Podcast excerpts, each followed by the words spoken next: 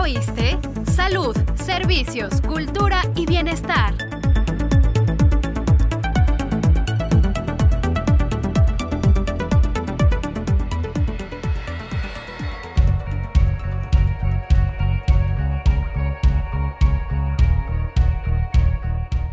Hola, bienvenidos a tu programa.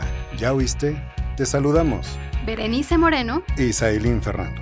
Hoy nos acompaña el doctor Oscar Flores Munguía. Él es el subcoordinador de la Dirección Normativa de Salud y nos platicará sobre los más recientes acontecimientos del coronavirus en nuestro país. Doctor Flores, gracias por acompañarnos. Hola Berenice, hola Fer, muchas gracias por la invitación. Un saludo para todos auditorio. ¿Qué podemos esperar para México durante este 2021 con el arribo gradual de las vacunas contra el COVID-19 y con la estrategia para su aplicación? Muy bien, eh, como ustedes eh, acaban de comentar, eh, en este año se vienen grandes noticias. esto por el inicio de la campaña de vacunación contra SARS-CoV-2, virus que provoca la enfermedad de COVID-19 hoy implica un reto importante el poder eh, generar la mayor cobertura de esta vacuna a la población mexicana, donde se buscará de alguna manera una protección ya más específica contra esta enfermedad. Creo que este reto eh, implica una serie de cuestiones donde se debe de planear de manera coordinada entre todo el sector, entre todas las instituciones, a fin de cumplir con ese objetivo. Eh, también es importante aquí mencionar que se está calendarizando con el fin de que, eh, si bien es cierto, hoy contamos con esta buena noticia en el mundo, eh, la producción de la vacuna desafortunadamente no puede abastecer a todos los países. Entonces, esto obliga a que se tenga que hacer de manera escalonada, eh, con fechas de llegadas de estas vacunas y recordando que hoy eh, también una de las buenas noticias es que ya tenemos varias empresas o varios fabricantes de estos biológicos, que si bien es cierto tienen ahí pequeñas diferencias, el fin de protegernos contra esta enfermedad pues la cumplen. Doctor, recientemente en la conferencia matutina se informó que hasta el último corte del pasado 25 de enero se aplicaron 8.279 vacunas. Con esto ya sumarían 642.105 dosis aplicadas en total. ¿Cómo va el proceso de vacunación específicamente del personal de primera línea en el ISTE? Sí, mira, te comento que de acuerdo a la estrategia que se estuvo eh, planeando con todo el sector, eh, lo primero que se comentó una vez que arribaron estas primeras dosis de la vacuna es que estas fueran destinadas a nuestro personal de salud que se encuentran en primera línea. Esto quiere decir a personal que se encuentra dentro de las unidades médicas que están frente a la atención de pacientes con COVID. Entonces eh, se generó una estrategia en donde incluso se hizo mediante censos nominales, eh, obteniendo la información de los compañeros de los hospitales, clínicas hospital, eh, hospitales regionales y del Centro Médico Nacional 20 de noviembre con, la información de nuestros médicos, enfermeras y no solamente personal que está directamente con el paciente, sino personal que de alguna manera participa en, la estrategia dentro de las unidades médicas. Por ejemplo, camilleros fueron considerados, fueron considerados también personal de eh, cocina, eh, personal de limpieza que también juegan un papel muy importante dentro de la prevención de infecciones dentro de las unidades médicas y a través de ello se fueron generando las calendarizaciones para eh, poder aplicar estas primeras dosis. Ahora, recordemos que la vacuna que actualmente se está eh, utilizando en nuestro país y en el instituto es la de Pfizer. ¿Esta vacuna qué implica? Implica que eh, para lograr la efectividad buscada se tengan que aplicar dos dosis. Sin embargo, recordemos que estas primeras dosis que se estuvieron aplicando fueron coordinadas a través de acudir a centros de vacunación que estaban coordinadas por Sedena y por Semar, en donde se estuvieron aplicando estas primeras dosis. Hoy ya se están iniciando las, eh, esto fue en el, a finales del mes de diciembre, Hoy, como ustedes se darán cuenta, pues ya pasaron ese tiempo o ese lapso para poder iniciar con la etapa de las segundas dosis de este personal y ya se inició con dicho proceso. Sin embargo, también te comento que dentro de las primeras dosis eh, se tuvo la facilidad de poder abarcar al 100% de los compañeros que están en primera línea. Incluso eh, derivado a que hubo una buena respuesta y una buena coordinación, hubo la oportunidad de poder vacunar a compañeros que se encuentran dentro de las unidades de primer nivel que muchas de estas están funcionando como triage respiratorios. Entonces, también hubo la oportunidad de apoyar a estos compañeros que se encuentran en las clínicas de medicina familiar o en las unidades de medicina familiar. Y es un proceso que aún continúa para complementar segundas dosis. Doctor, platíquenos un poquito más sobre esa vacunación que ya se está aplicando y las que se van a aplicar posteriormente. Un poquito sobre sus características, lo que son su efectividad, dosis y efectos secundarios, por favor. Sí, claro. Eh, como comentaba hace un momento, la vacuna que actualmente se está aplicando es la de Pfizer. Esta vacuna eh, me voy a enfocar un poquito más derivado a que es la que actualmente es, es la que estamos utilizando.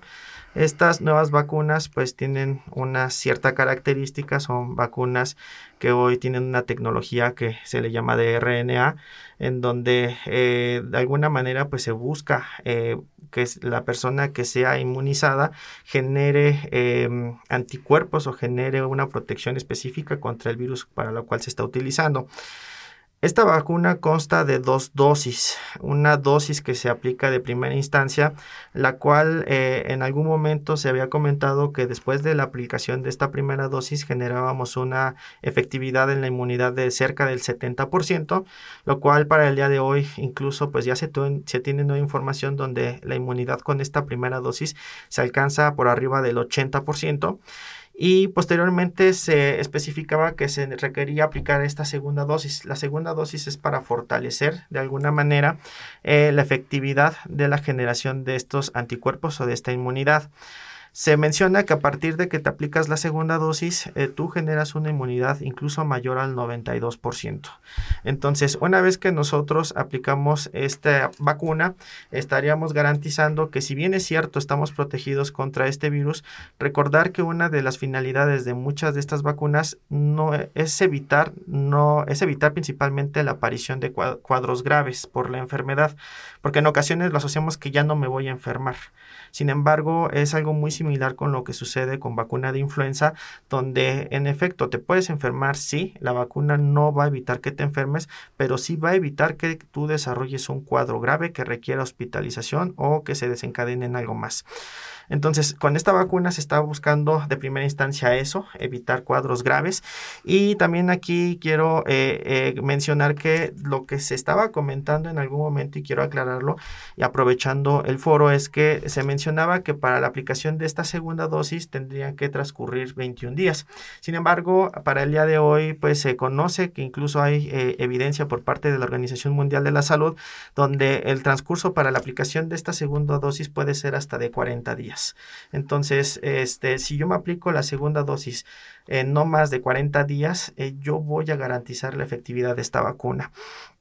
Eh, y como, bueno, ya mencionando, ustedes saben, eh, existe un programa donde todos los países solicitan las necesidades de vacuna para sus estados y existe una cantidad importante ya de, de otras de otros fabricantes de vacuna donde se piensa que estas van a llegar a complementar porque desafortunadamente una sola no va a garantizar la vacuna para todo nuestro país y hoy pues ya tenemos otras como es la de AstraZeneca eh, en recientes días pues se ha estado hablando mucho de la vacuna rusa o incluso pues la de Cancino que algunas de ellas incluso eh, tienen unas diferencias específicamente por las dosis unas de ellas por ejemplo nada más es de una sola dosis dosis única y también se ha visto que eh, la efectividad de estas vacunas llegan casi a más del 85 y 90%. Entonces, creo que hay una buena oportunidad, una ventana de oportunidad para garantizar la inmunización en nuestro país.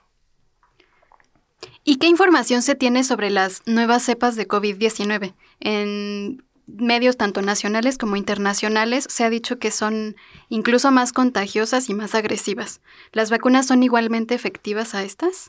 Sí, ahorita con la información que se está generando o se está haciendo pública en el resto del mundo, en efecto, se han encontrado algunas variantes de COVID-19. Recordemos que estos virus eh, pueden tener cierta capacidad de generar mutaciones dentro de su genoma una vez que generan esas mutaciones, se pueden eh, llegar a dar eh, nuevas variantes del virus donde existen ciertas condiciones que van a cambiar su característica en muchas eh, circunstancias.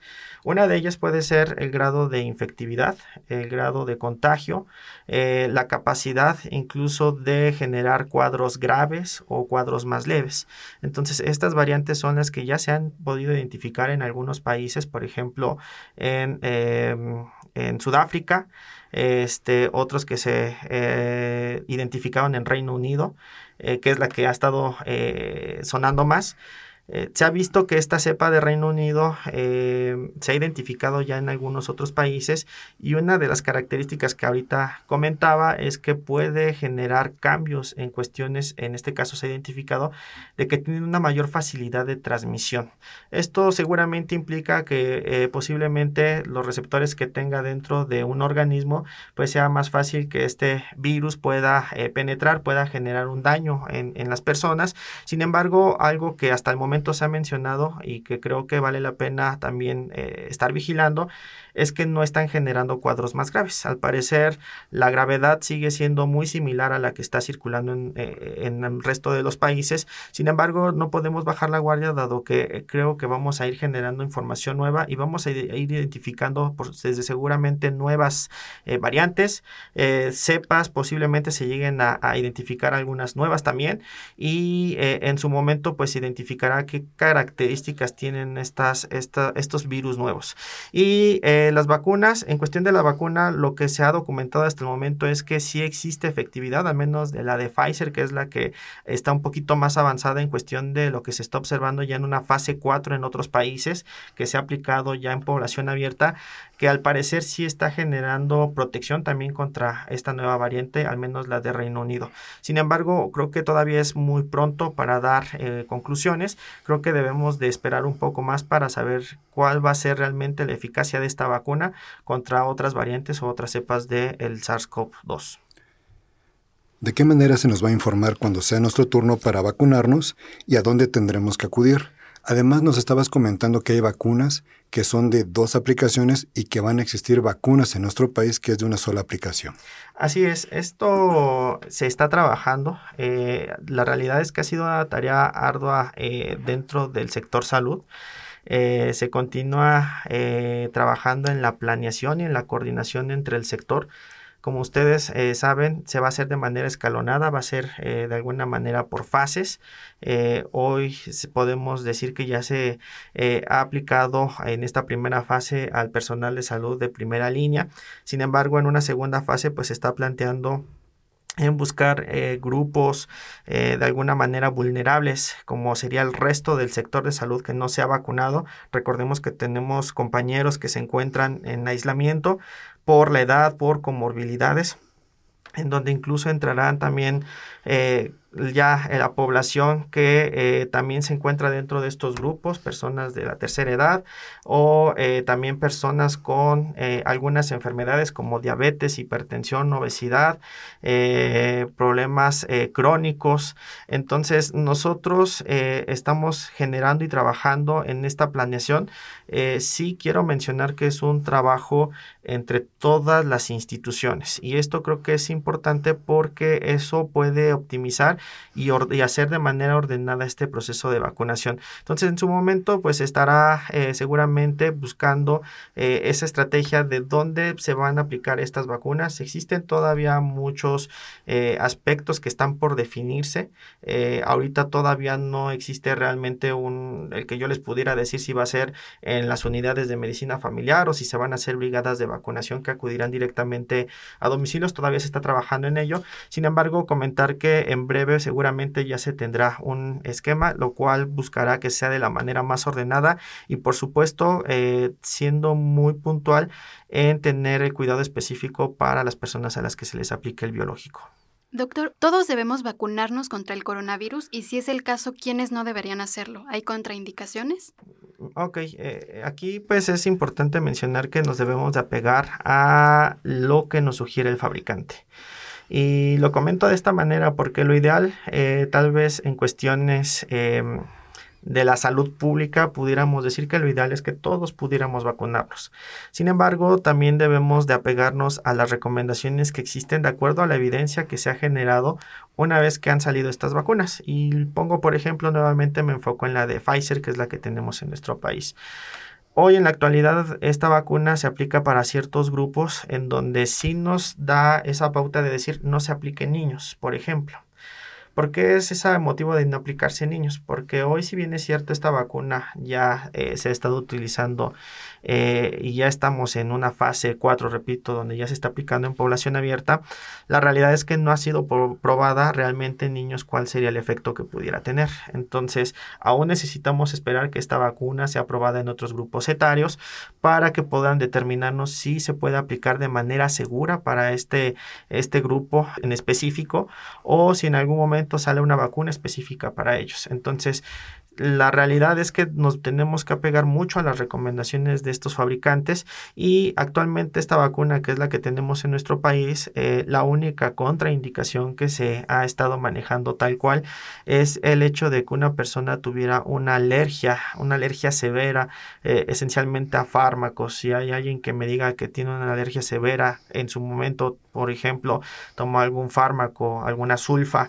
y tuvo algún choque anafiláctico, requirió de hospitalización, en esta persona por el momento sí estaría contraindicada la vacuna por el riesgo que nos puede generar también una reacción de anafilaxia en el momento de la aplicación de la vacuna. Entonces, sería hasta el momento la única contraindicación que se tiene y repito, la otra más que contraindicación es recomendación de solamente en los grupos donde ya eh, se ha visto que es segura la aplicación de la vacuna.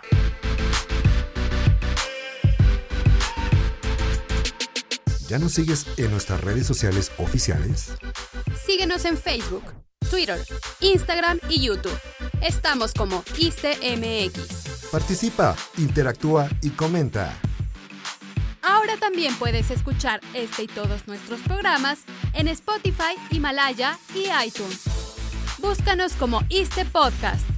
Más información en www.go.mx diagonal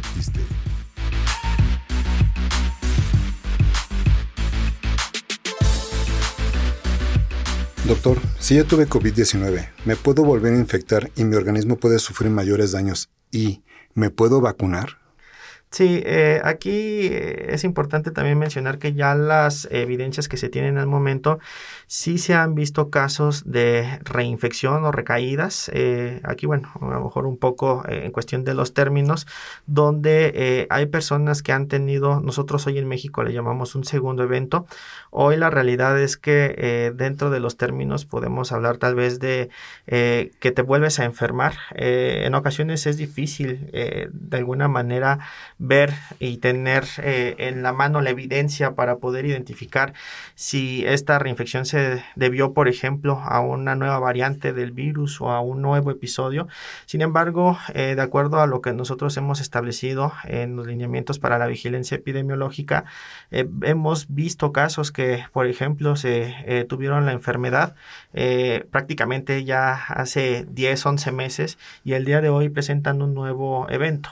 En este nuevo evento nuevamente haces eh, el seguimiento eh, que está eh, normado y tú identificas que nuevamente tiene el virus del SARS-CoV-2. Entonces, desde luego que existe esto ya de manera frecuente, de ahí que el hecho de que las personas se hayan enfermado no deben de bajar la guardia, dado que sí existe esta posibilidad de volverse a contagiar y referente a lo que me comentas de si eh, esto implica que puedas eh, generar un cuadro más grave, hasta el momento no se ha observado este comportamiento, no se tiene la evidencia suficiente para que nosotros digamos que un segundo evento implique un cuadro más grave. Lo que sí pudiera suceder es que una vez que nosotros tenemos una infección por este virus, pues puede generar daños eh, principalmente en el tejido respiratorio y son daños a veces que algunos pudieran ser irreversibles. Entonces, si a mí me vuelve a dar una nueva infección, pues el tejido sano que aún me queda puede también sufrir daños. Y esto desde luego que repercute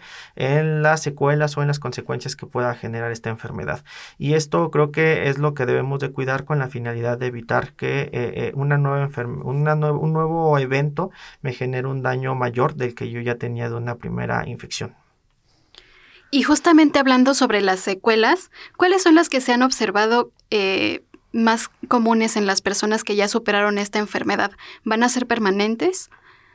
Ok, dentro de las secuelas, aquí es importante y cabe mencionar que han sido muy eh, variadas. Existen eh, compañeros o personas que se han eh, enfermado, han adquirido esta, esta enfermedad y han manifestado una serie de secuelas invariables. Hay quienes mencionan que pueden o tienen un dolor crónico a nivel de, pulmonar o de la espalda. Eh, también es muy común que te digan que continúan con la pérdida del olfato, pérdida del gusto. Sin embargo, aquí pues es también necesario mencionar que eh, cada uno de nosotros pues vive la enfermedad de forma muy distinta. Hemos identificado eh, que son el menos número de casos, pero personas que tienen sintomatologías leves, que igual sí de alguna manera es el mayor grosor, mejor dicho, de casos eh, síntomas moderados y por supuesto personas que requieren en algún momento una hospitalización. Entonces realmente estas secuelas pues son muy variadas de personas que cuentan con cuadros leves, moderados. Eh, lo más común que te llegan a referir pues es la pérdida del olfato, la pérdida del gusto, el cual en algunos de ellos muchos eh, los van recuperando de forma gradual.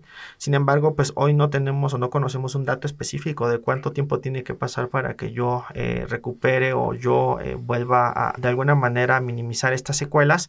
Y con los casos graves es donde se observan ya un poco de mayor problema, donde pues muchos de ellos, como comentaba, incluso requieren de terapias o terapias pulmonares o algún otro tipo de terapia con la finalidad, finalidad de disminuir las consecuencias que deja esta enfermedad. Entonces son variadas estas secuelas y desde luego que también yo creo que aún eh, con el tiempo que llevamos vamos a seguir aprendiendo sobre cómo manejarlas y desde luego que por ejemplo el ISTE pues les ha dado una importancia dado que en muchas de nuestras unidades pues a muchos de estos pacientes se les está dando terapias de rehabilitación. Doctor Flores, ¿qué pasa si yo tengo un familiar con COVID-19 y vivo con él? ¿Cómo lo puedo cuidar? Muy bien, eh, creo que aquí es una parte muy importante y toral en cuestión de la prevención. Hoy si nosotros nos vamos a lo que estamos viviendo el día de hoy, a partir de que inició esta pandemia, es cómo cortar una cadena de transmisión.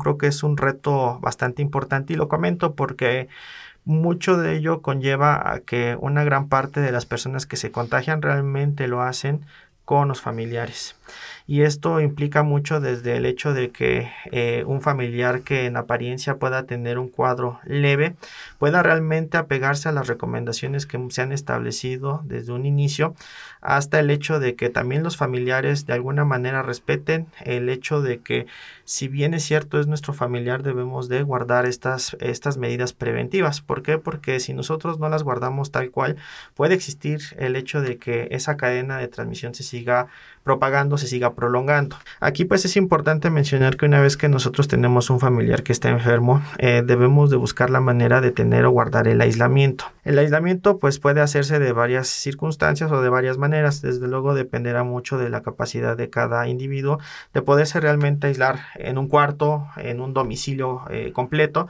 donde realmente el contacto que se tenga con el resto de los familiares sea muy estrecho. Incluso aquí hablamos de personas que requieren un cuidado especial, por ejemplo un niño, un adulto mayor, en donde sí requiere de cuidados específicos por el familiar.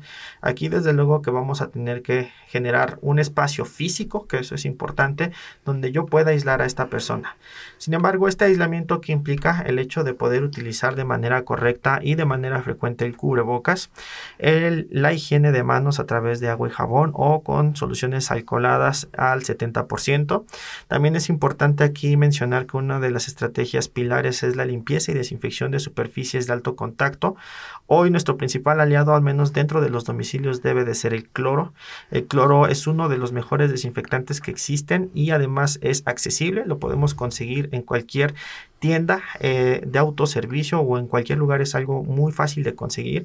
Y repito el precio es accesible. Entonces el cloro nos va a ayudar mucho a llevar a cabo estas estrategias de limpieza y de desinfección de estas superficies de alto contacto. Y también recordar que estrategias como la higiene respiratoria que esto implica el hecho de si yo utilizo un pañuelo para limpiarme para estornudar toser lo desecho de manera correcta me hago higiene de manos o si voy a toser o estornudar no me retiro el cubrebocas y además importante lo voy a hacer en la cara interna del codo.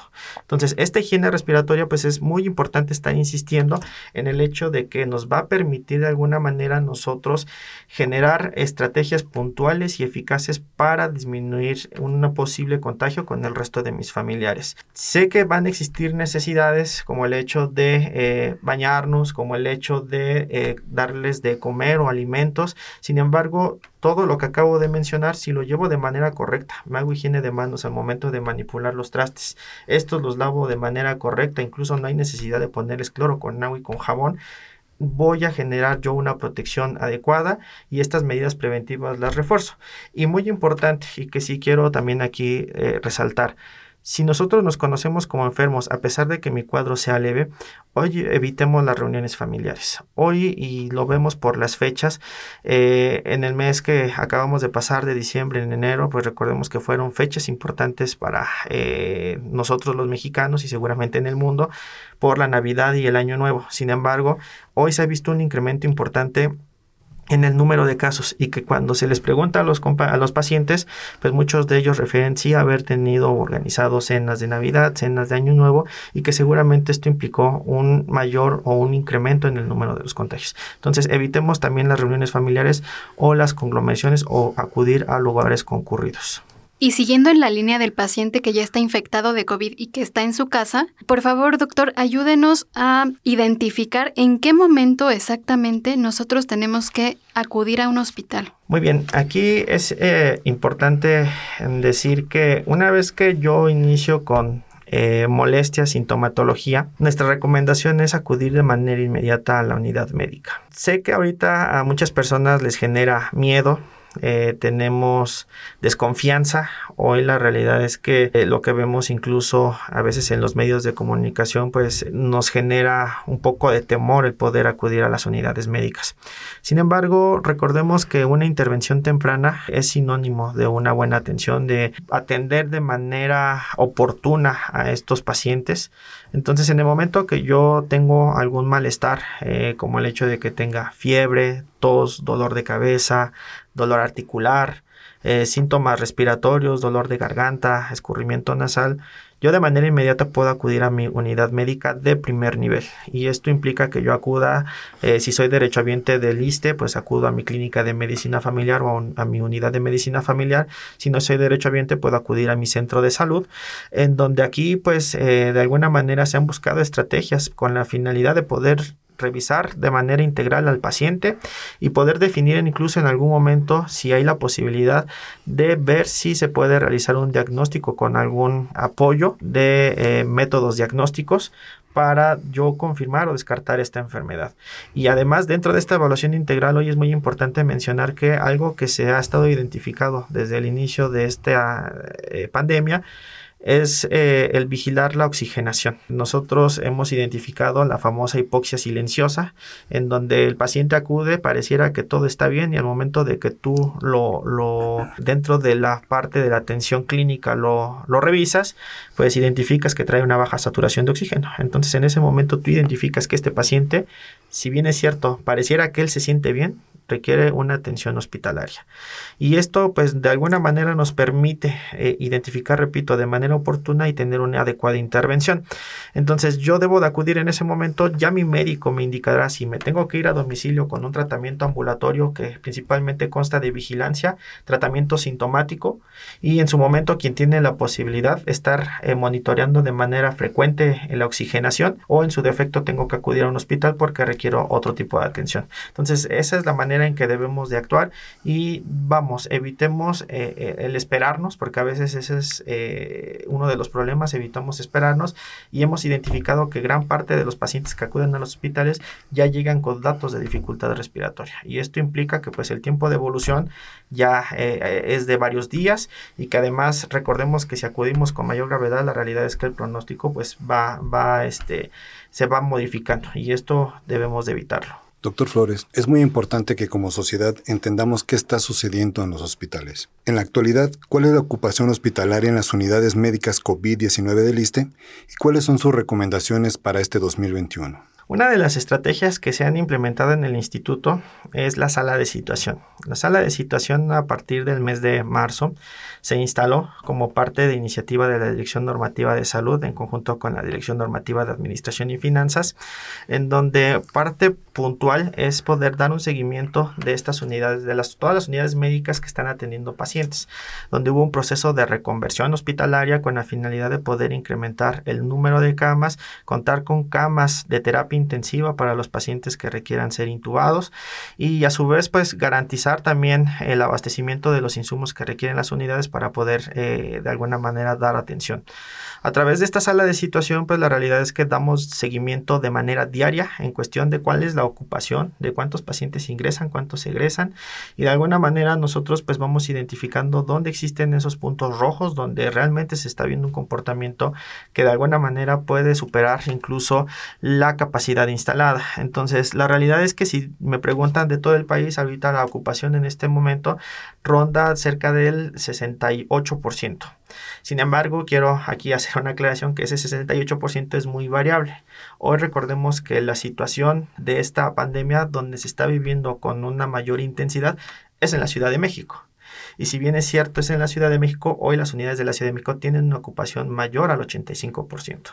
Entonces, tengo o tenemos, por ejemplo, se hablaba que Campeche está en semáforo verde, en Campeche la ocupación es del 25%. Entonces, cuando vemos, pues realmente vemos un algo heterogéneo en cuestión de la ocupación, ya si lo vamos haciendo de manera ya más focalizada por regiones o por eh, estados. Entonces, aquí pues nosotros damos seguimiento, vamos buscando la manera. Ahorita donde tenemos la mayor ocupación es en la Ciudad de México y en el Estado de México. Ahorita también es importante mencionar que para que nosotros podamos de alguna manera apoyar a estas unidades médicas es invitar a todos los que nos escuchan a que se apeguen a todas las medidas preventivas, ya las mencionamos hace un momento, la, el distanciamiento social, más de 1.5 metros, uso de cubrebocas, higiene de manos, desinfección de superficies y desde luego hoy pues se habla mucho de que se van a empezar a retomar ciertas actividades ya eh, dentro de nuestras vidas cotidianas. Y los invitamos a que si dentro de lo que nosotros estamos realizando eso no implica que no deba pegarme a todas las medidas ya conocidas es todo lo contrario, implica que tengo una mayor responsabilidad de que sí, en efecto, voy a retomar mis actividades, pero con la responsabilidad de poder apegarme y de invitar a los que están a mi alrededor a que se apeguen a todas estas medidas. Esto nos va a ayudar a cortar esas cadenas de transmisión y a ser más eficaces en la disminución de los contagios por COVID-19. Doctor César Flores, se nos acabó el tiempo del programa y con ello se nos quedan muchas preguntas en el tintero, pero esperemos que próximamente podamos seguir actualizando información. Eh, le agradecemos por compartirnos su conocimiento y experiencia en el tema de COVID-19. Muchas gracias. Un saludo a todos. Y gracias a ti por escucharnos. Este fue un programa de la Unidad de Comunicación Social del ISTE. Se despiden de ti Berenice Moreno, Sailín Fernando y Antonio Tapia en Controles de Cabina. Te esperamos en una nueva emisión. Y recuerda que tu bienestar es primero.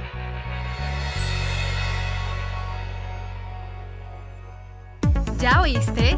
Salud, servicios, cultura y bienestar.